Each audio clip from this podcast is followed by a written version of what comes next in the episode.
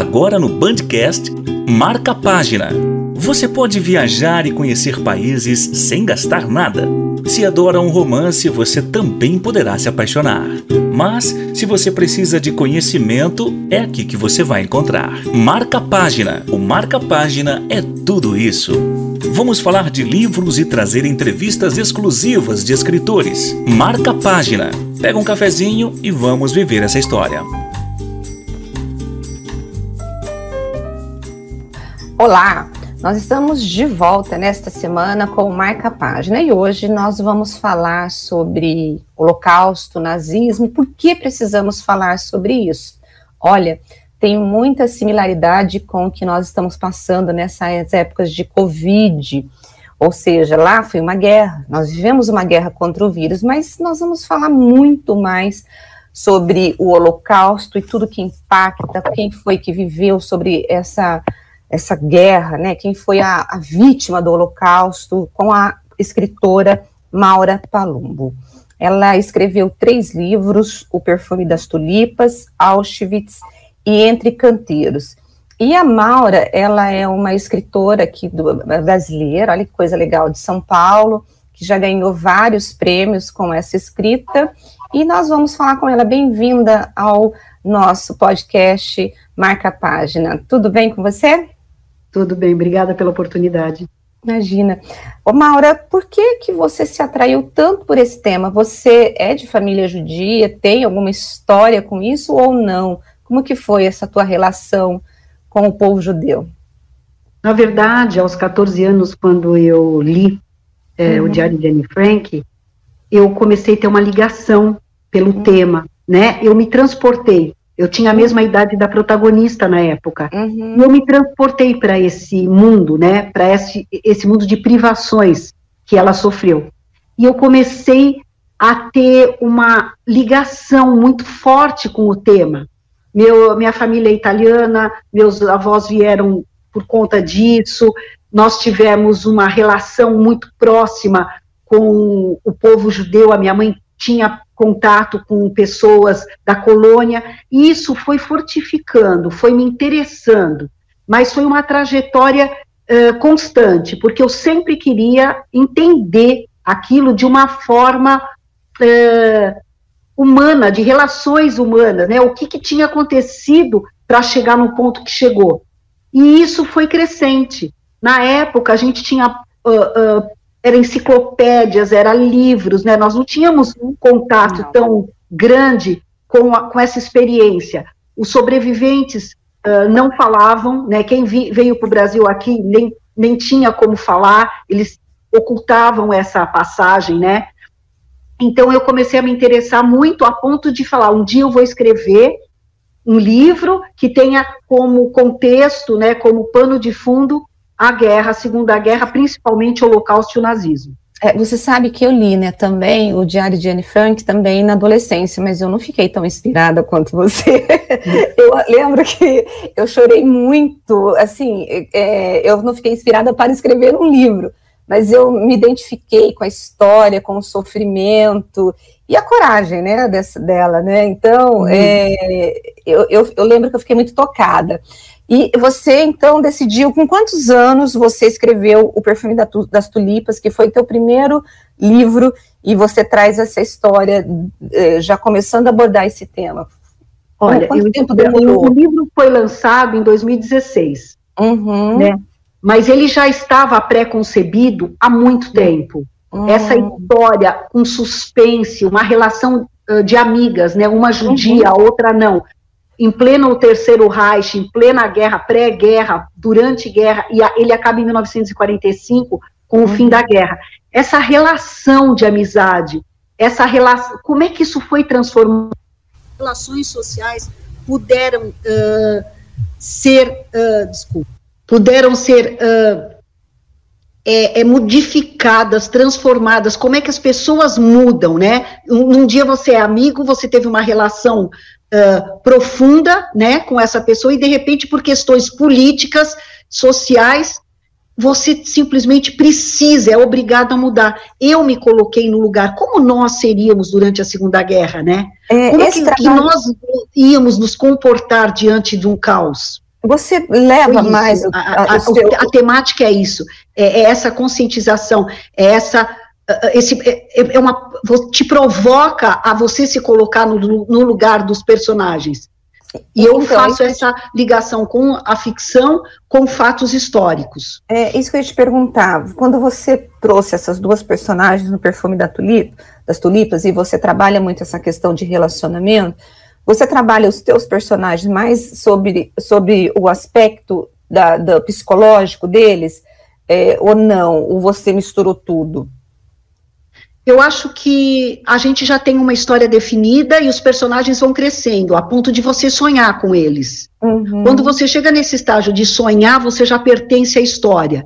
Então uhum. eu me coloquei na história. Então foi uhum. muito mais fácil a gente uh, traçar o psicológico de cada um, né? Porque no Holocausto eu vejo personagens muito distintos, né?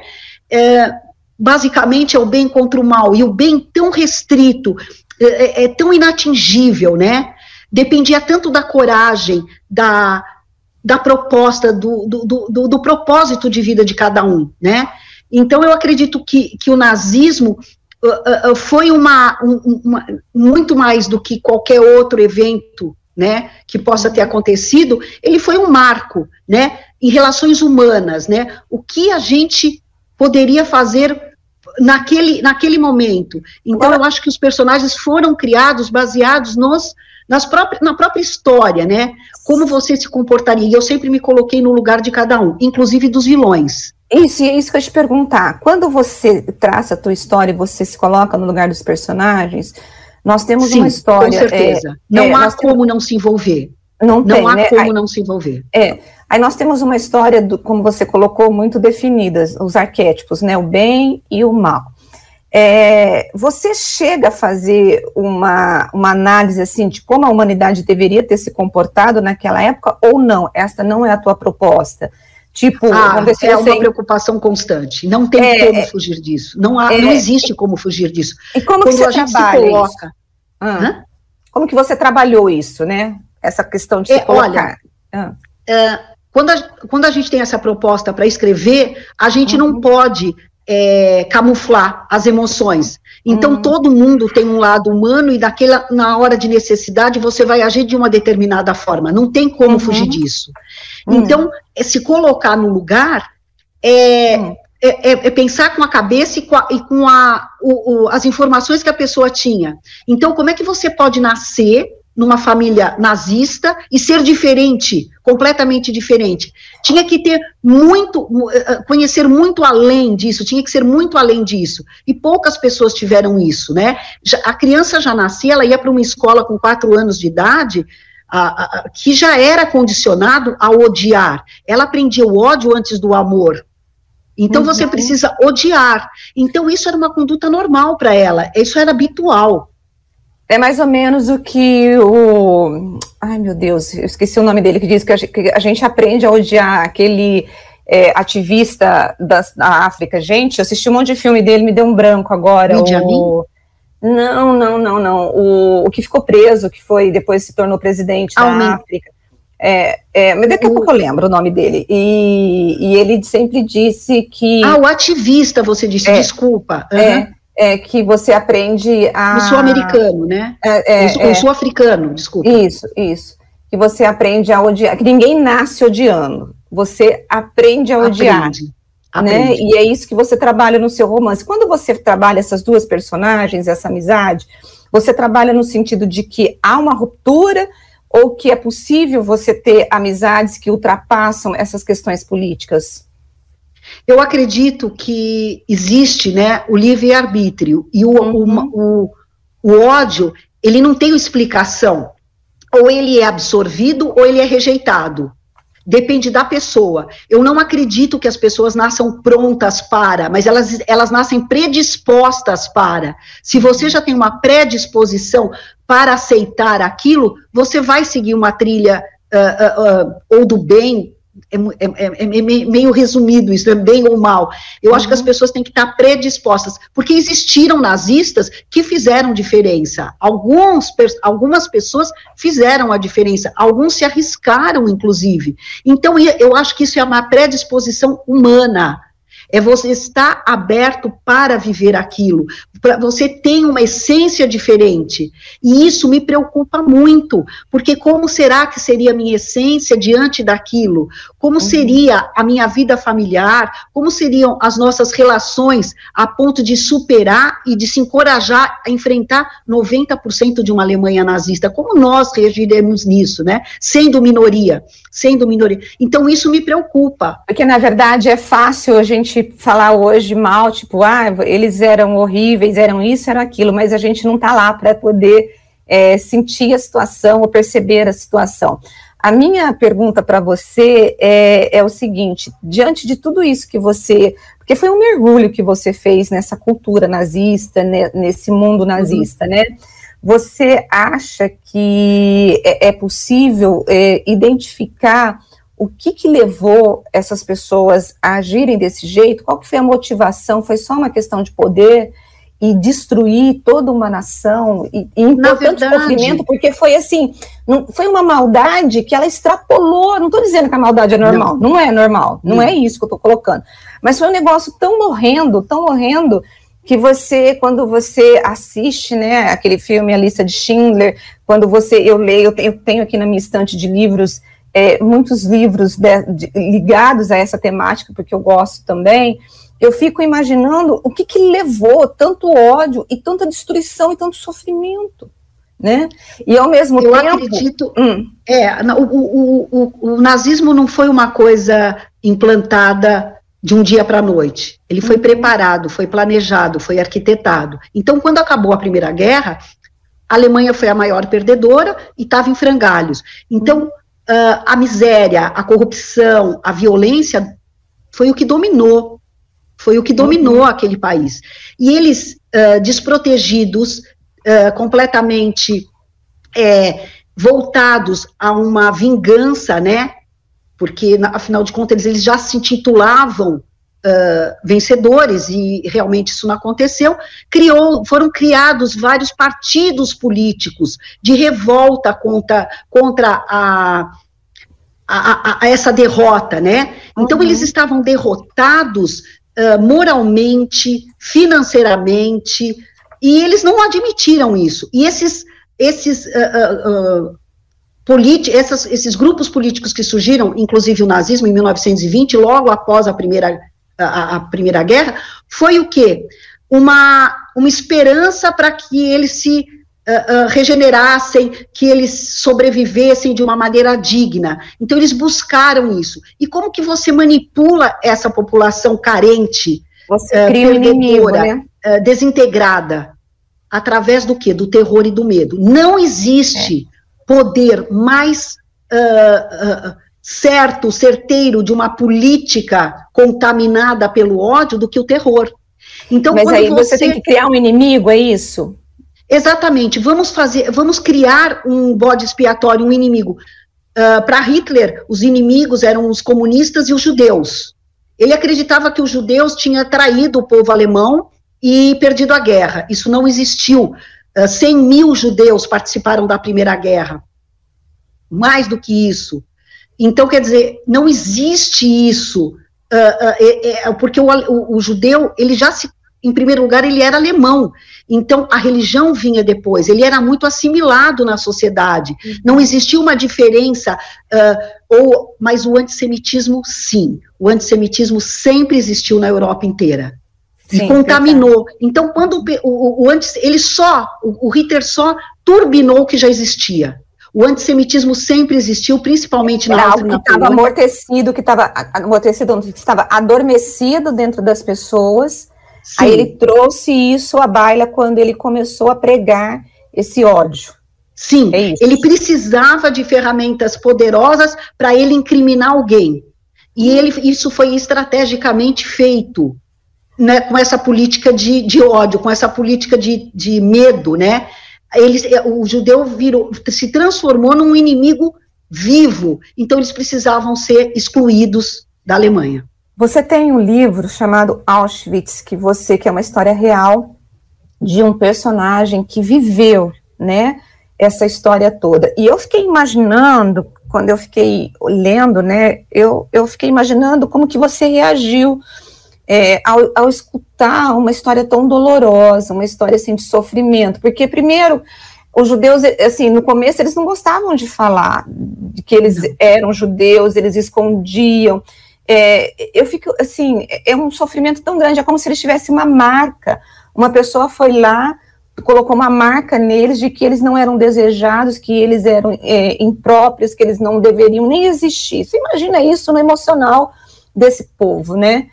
Olha, foi uma, é, exatamente o que eu uh, penso, hum. né, sobre isso, como foi a minha reação. É. De repente, todos os, os, os uh, personagens reais vieram, fizeram parte dessa, desse contato, porque entre mim e o senhor Balcani, que é o uhum. sobrevivente, uhum.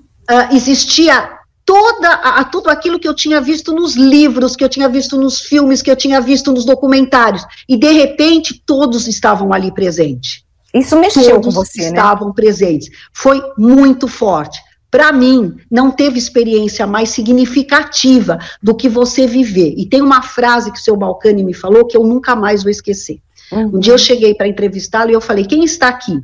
É aquele menino que foi com 15 anos para Auschwitz ou meu amigo, o senhor Balcani, com quase 90 anos? Ele falou: lembre-se de uma coisa: aquele menino de 15 anos me acorda todas as noites, com frio e com fome.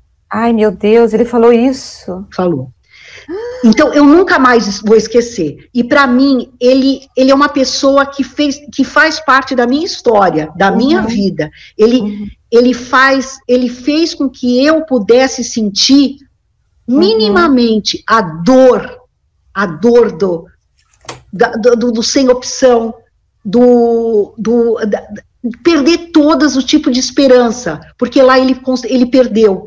Ele só sobreviveu, como ele diz, porque ele era talvez jovem, ele saiu de lá com 32 quilos, ele pesava quase 90, enfim, ele saiu completamente mudado. E a propósito de vida dele foi qual? Eu tenho que ser feliz. Se eu sair daqui, eu tenho que ser feliz. Ah, e ele conseguiu ser feliz, Maura? Muito, ah. muito. Ele fez disso uma, uma, um propósito, como eu falei, de vida. Ele construiu uma família e ele foi muito feliz ele proporcionou felicidade. Como que ele, ele trabalhou isso? Porque, assim, ele viveu o terror, né? Ele foi um. um Eu acho personagem. que porque ele comentava isso durante a vida dele, ele teve a oportunidade de contar a história dele, ele quis contar diferente de muitos outros. E talvez seja essa forma que ele conseguiu superar. Não, superar eu não vou dizer, né? Porque uhum. isso não se supera. É, mas isso pode ser trabalhado. Ele, ele, trabalhou dessa forma, falando uhum. a experiência que ele teve. Uhum. E aí, como que você encontrou ele? Como que foi essa história de você? Na verdade, ele deu uma entrevista na BBC, pedindo para que alguém se candidatasse para escrever a história dele. E eu fui, me candidatei e ele me selecionou. Ah, entendi. E a, e a identificação entre vocês dois foi assim, como que foi isso? Imediata. Imediata. É, ele, ele é. como eu te falei, ele faz parte da minha vida, da minha história. Então, uhum. foi, foi uma, foi uma. Sabe quando você se reconhece? Parece que de algum momento você se reconheceu. Foi exatamente isso, essa empatia. Você chorou na, em alguns. Em algumas, sim, sim. Eu fiquei. Não vou dizer que não, mas eu procurava ficar disfarçando na frente dele porque ele não chorava. Ele não chorava? E eu não, não. E eu não queria chorar, mas quando uhum. eu voltava para casa, eu chorava muito. E uhum. ele me fez repensar e parar de reclamar de muita coisa. que hoje é, ele me fez o que parar que reclamar te chocou quando, assim, quando o leitor pegar Auschwitz para ler, é, primeiro, qual que foi teu objetivo? O que, que você quis mostrar para esse leitor? E o que que, é, nesse texto, né, o que que você, assim, que mais você quis mostrar para esse leitor? Qual que foi a tua proposta? Eu sei que é uma história real, mas o que que você quis trazer para as pessoas? Que isso pode acontecer. Uhum. Que isso pode acontecer de novo. Nós somos muito frágeis. Nós estamos vivendo um momento muito similar nisso, disso tudo.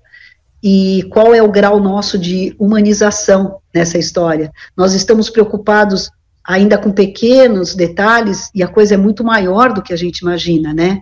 E se a gente não caminhar aí lado a lado, a coisa pode ruir. Agora, e, e, essa, que... essa diferença que a gente acaba fazendo no uhum. dia a dia, né? Maura, quando você fala dessa questão de que isso pode acontecer, mas você acha que pode ser contra um povo, contra uma nação? Como que você vê esse inimigo? Não, eu Quem acho que, é pode acontecer. A gente, a, a gente exerce ah. esse tipo de, uhum. de exclusão. A gente às vezes não tem noção do quanto a gente pode fazer isso no dia a dia, mas a gente faz isso. Então, chegar num ponto como chegou é, é assustador. Então, é assim, vamos procurar não deixar isso acontecer de novo. Eh, não contra o judeu, não contra a mulher, não contra. Não, não isso. Contra os nossos, os nossos próximos. Às vezes a gente está próximo de situações tão caóticas. É, claro que eu não quero fazer uma comparação entre um campo de concentração ou uma vida de um judeu na época com que a gente vive, mas será que as, a prática de tudo isso a, a gente não está vendo hoje em dia no mundo? Será é, que, que, isso eu, não acontece? É, o que eu Será tenho que... visto é, é, que a gente tem tido um aumento do ódio. E isso a gente pode mostrar nas redes sociais, é, na, é, na questão ideológica. Eu sei que você não gosta muito de falar de política, mas é inevitável, né? Que, e eu não vou falar da, é inevitável, não tem jeito. Quando a gente pega, porque você disse assim, é, esse tipo de comportamento para você, quando você estava falando da Alemanha, para poder trazer apoio, você vai usar um bode expiatório, você vai trazer o ódio, você tem que ter uma, alguém que vai espelhar e, e, incentivar as pessoas a lutarem por algo. O que me deixa, assim, Maura, é, espantada é o que faz as pessoas acreditarem em algo que você sabe que eticamente é errado. Porque quando eu você acredito. mata o teu semelhante, porque é ele pode, o judeu era uma outra raça, vamos colocar assim como os Era uma sub-raça, eles não eram nem considerados humanos. É, mas era humano. E você, gente, como que você pode não enxergar o teu semelhante? E aí quando a gente vê o ódio hoje, eu vejo que as pessoas brigam com o seu semelhante por coisas uh, que banais. a gente fala, meu Deus, banais. E isso dá muito medo. E a gente não sabe para onde nós vamos parar. Que, que, como que você avalia essa situação hoje, quando diante de tudo que você estudou? Porque eu, eu, imagino que você tenha estudado a parte emocional dos seus personagens, toda a parte histórica, porque o teu livro tem muito de ficção, mas tem muito de história que aconteceu. O que, que te assusta? Você fica assustado ou não? Olha, o que de fato assusta, o que de fato. Tá me ouvindo? Tô, tô te ouvindo, mas tá bem baixinho. O que de fato me assusta o que hum. de fato me assusta é o fato da gente ter aprendido muito pouco em relações humanas. Muito pouco. A gente não está preparado para viver uh, plenamente no amor. Então, existem gatilhos que nos levam a odiar. Existem. E a, a necessidade extrema pode ser um gatilho. A falta de esperança pode ser outro gatilho. Então, quando se perde valores uh, de subsistência mesmo, o perigo existe em você ser manipulado. Porque hoje em dia não tem como não ter informação. É impossível você não ter informação, sabe? Então, eu penso que, eu penso que, se a gente criar um ambiente de mais uh, igualdade, de igualdade, a gente pode ter uma maior sobrevivência em relação a, a, a, esse mundo externo de poder, né? Mas enquanto a gente viver acuado e totalmente manipulado, né? Ou parcialmente manipulado, a gente pode uh, ir para um caminho tortuoso e perigoso. O ódio nos leva a isso. São, se, são sementinhas plantadas. Lá no começo uh, uh, do, do século XX, o antissemitismo já estava dentro das pessoas, é como você falou, era latente. Então, de repente, vem uma pessoa que fala: você pode odiar, você pode matar, isso é legítimo, você está protegendo o teu povo, a tua raça, a tua dignidade, a tua pátria. Você veste a camisa. Mas até que ponto a gente está uh, proposto ou é, é ligado nisso? Somente, eu acho que é isso é de cada um. Isso é por isso que a gente tem que trabalhar muito em relações humanas, a gente tem que se colocar no lugar do outro. Isso está faltando na gente. A Verdade. gente está vivendo muito eu, eu, eu. Eu acho que essa pandemia está fazendo. Eu, eu pensei que a pandemia fosse uma coisa que fosse nos unir mais. Uhum. Eu, eu vejo que isso não está acontecendo. Eu vejo que ela está nos isolando mais e procurando eu viver comigo mesma. Isso é perigoso. É, Isso pode, pandemia, pode desencadear um ódio ainda maior. É, diferenças Brasil, maiores. É. E no Brasil a pandemia criou grupos, né, daqueles que são favoráveis ao isolamento, daqueles que não são, e virou uma guerra ideológica. E depois do Auschwitz, você escreveu Entre Canteiros, que é uma continuidade do Perfume das Tulipas. O que, é que o fala é, o pós-guerra, né? O que, que, história é essa? Conta um pouquinho para gente. O pós-guerra não deixa de ser outra guerra. Uhum. Porque tudo estava dizimado, as, a, a, a, as pessoas estavam devastadas, as pessoas perderam a noção do limite ou de qualquer tipo, de qualquer requisito de humanização, e aí salve-se quem puder. É terrível o pós-guerra. É um tema que talvez não seja tão abordado, mas eu acho que ele precisa ser também abordado, porque é o que, o que vai ser de nós daqui a um tempo. Depois dessa pandemia, é no, somos nós, é esse pós. É terrível. Como que foi é, o pós-guerra? É Como que você analisa é, é, no, no, nesse texto seu, só para eu poder é, tra traçar uhum. aqui uma similaridade do que nós poderemos viver depois desse pós-pandemia? Como claro. que como foi essa história? Assim, bem resumida, só para a gente poder, para quem estiver nos ouvindo, né, para uhum. poder entender um pouquinho. O pós-guerra foi de fome, né? Vamos dizer isso, né? Fome. É, muito egoísmo ou não? Olha, uh, sim, porque as pessoas estavam uhum. completamente, exatamente como você falou, famintas de uhum. comida, famintas de, de, de sentimentos, de, de esperança. Então, isso tudo levou a uma reconstrução interior e exterior. Como que você ficaria absolutamente quando você perde toda a sua família, todos os seus parentes, seus bens, por onde recomeçar? Como, como vamos re recomeçar? Esse resgate deve ter sido algo muito, muito, muito difícil para as pessoas. O perigo estava rondando. A, a, guerra não acabou em 1940. O, o nazismo, a, a guerra terminou em 1945, mas as ideologias não. As ideologias permaneceram. Então o medo era constante. Quando isso tudo vai voltar? Quando nós vamos nos recuperar? Para onde iremos? Então, quer dizer, se as ideologias permaneceram mesmo após o final da guerra, o perigo existia. O perigo existe. Por quê? Porque as pessoas não se dão conta. Oi? E você trabalha isso nesse livro, no Entre Canteiros. Sim, essas, essa reconstrução, né? O perigo, porque o nazismo não acabou ali. Uhum. Ah, vamos acabar a guerra. Não, gente. A população inteira, era, nós tínhamos mais de 8 milhões de nazistas, eu estou falando, uh, trabalhando para o Reich, quando acabou a Segunda Guerra. Como é que você faz com 8 milhões de pessoas completamente uh, voltadas e hipnotizadas por esse, com essa por mentalidade, tipo né?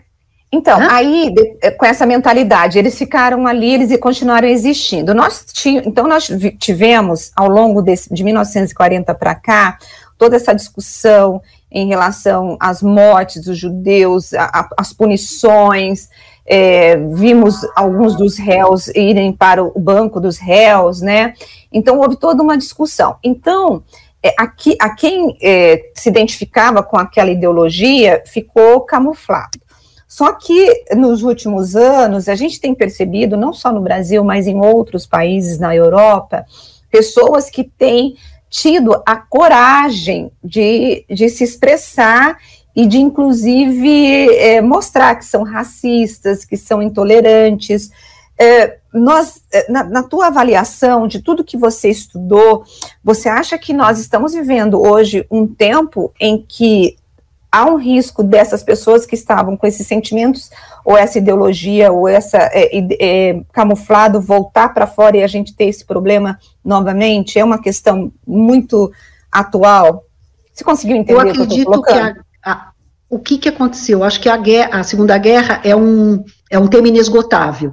Uhum. E ela deixou isso de herança. Para quem quiser aprender positivamente, para quem quiser uh, se superar em sentimentos, em solidariedade, ela uhum. é um bom, uma boa proposta. Mas quem vive, uh, e a gente vê esses grupos de neonazistas, enfim, grupos que ainda militam por uma raça, uh, uma supremacia branca, enfim, esse tipo de coisa é assustador.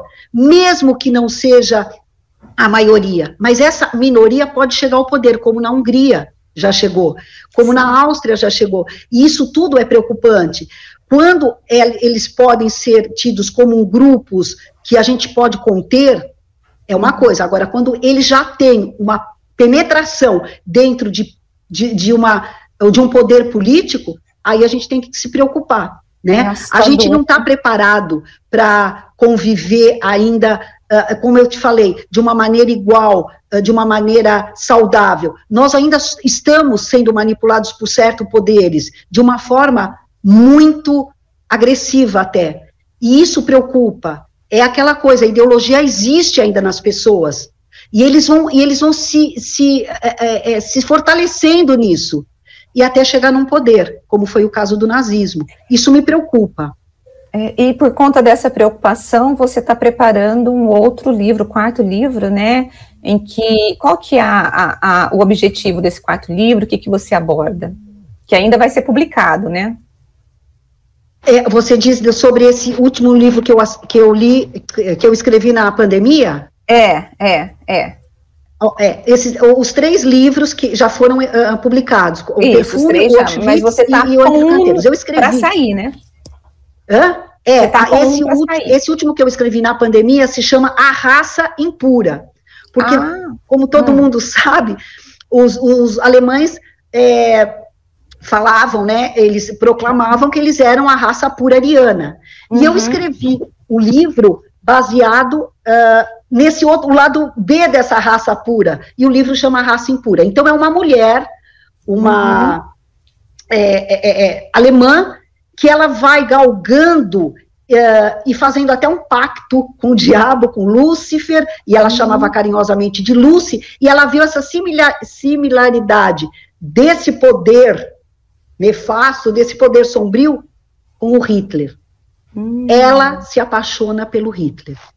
E eles, é, é, é uma relação aí, ela o conhece no golpe de 1923, e ela estabelece uma, um pacto. Ela já tinha um pacto e ela, ela, se, ela identifica o Lucy dela com, com o poder ilimitado do, de, do, do Hitler. E aí a história é, é, uma, é um duelo entre mãe e filha. Ela abandona uma filha e essa filha vem, vem hum. participar da vida dela e vem cobrar isso. Por que essa ausência? E de repente ela conhece esse lado da mãe, do lado do é a Magda Vogelsanger. Ela uhum. era a pessoa, uh, a pessoa com que ela, uh, com que ela manifestava o nazismo. Eu represento a, a, a, o femini, a, a, a, mulher, né, o lado feminismo uhum. do nazismo uh, através de, da Magda. E, e ela sai? não mede, ela não mede esforços, é, esforços, desculpa, ela não mede esforços, ela não tem limites, ela é a representação do nazismo. Nossa. E isso, e... a história é muito interessante. E isso também, eu ligo fatos reais com a trajetória dessas duas mulheres, mãe e filha. E quando que sai esse livro? Até o final do ano. Até o final, até o final desse ano. A gente, eu estou esperando, eu estou esperando um lançamento presencial. Isso pode, talvez possa demorar até o final do ano. Eu imagino. E quando e esses três livros que já estão editados, o Perfume das Tulipas, Auschwitz, que é uma história real, e Entre Canteiros, onde que o ouvinte pode adquirir esses livros? O livro é, tá, é os três livros são vendidos na Amazon e uhum. na editora Duna Dueto. Uhum. Tá? Tá. Com a, a editora Duna Dueto. Duna Dueto. Olha, eu ficaria aqui o dia todo conversando com você, porque é muito, mas muito interessante. Mas eu quero agradecer você é, por ter disponibilizado né, o teu tempo para falar eu conosco. Agradeço. E uh, eu queria que você terminasse, Maura, é, falando um pouquinho, assim, para terminar, o que que, é, diante desses quatro livros, da tua história ligada a essa questão, qual que é o alerta que você faria para quem está nos ouvindo, o que, que você pediria para essas pessoas disseminarem, compartilharem? Eu pediria para que se imunizassem, não só contra um vírus, mas contra os maus pensamentos, sobre os maus sentimentos, sobre a, a falta de paciência, medir palavras, medir palavras. Às vezes as pessoas precisam de algum acalanto e elas estão procurando alguma coisa e você pode fazer isso, mas por, por, talvez por falta de tempo ou talvez por falta de vontade a gente não a gente deixa fazer. Então eu pediria uma imunização contra a falta de humanização. Eu queria que as pessoas se imunizassem contra a desumanização, que elas focassem nisso. Vamos ter mais relações humanas e menos interesses próprios. Vamos sair da gente, vamos sair do isolamento, vamos nos abraçar, vamos tirar as máscaras, literalmente, eu espero isso. Vamos tirar todas elas, todas as máscaras. Aquelas que a gente vê e aquelas que a gente não vê. Vamos nos libertar dessas máscaras. Vamos ter essa, essa humanização de uma forma, não, não, não piegas, mas de uma forma real. Dentro da nossa casa a gente pode fazer isso. Vamos deixar de, de, de lutar contra um vírus. Vamos lutar contra as nossas próprias deficiências. Ai, gente, é isso, gente. Esse é, é, é, vamos ser verdadeiros, né? E vamos nos, no, nos mostrar, né? Com nossa melhor essência. É isso, gente. Com certeza. E com essa mensagem da Maura Palumbo, uma escritora, eu quero muito ler todos os livros dela, né? E espero que você que esteja nos ouvindo também, O Perfume das Tulipas, Auschwitz e Entre Canteiros, e ela tá em, vai até o final do ano mais um livro, A Raça Impura. Eu acho que é um tema super importante, acho que inclusive quem está fazendo vestibular deveria ler esses livros, né? O povo que está é, estudando. Na verdade, é uma trajetória histórica aí que, que, que carregada é. de informações, então é interessante. Eu acho, eu acho. É, muito obrigada, viu, Maura? Eu, eu que espero agradeço. que esses textos teus, eles, quando chegar a cair nas mãos das pessoas, que as pessoas possam refletir de verdade sobre o quanto que nós podemos nos tornarmos pessoas terríveis para o próximo, ou como nós podemos nos tornar pessoas que vão impedir que o mal se alastre em toda a sociedade. Eu acho que os teus livros, acho que é, essa é a mensagem, são essas as mensagens Sim, que eles trazem para todos os leitores. Muito obrigada. Muito pessoal, obrigada.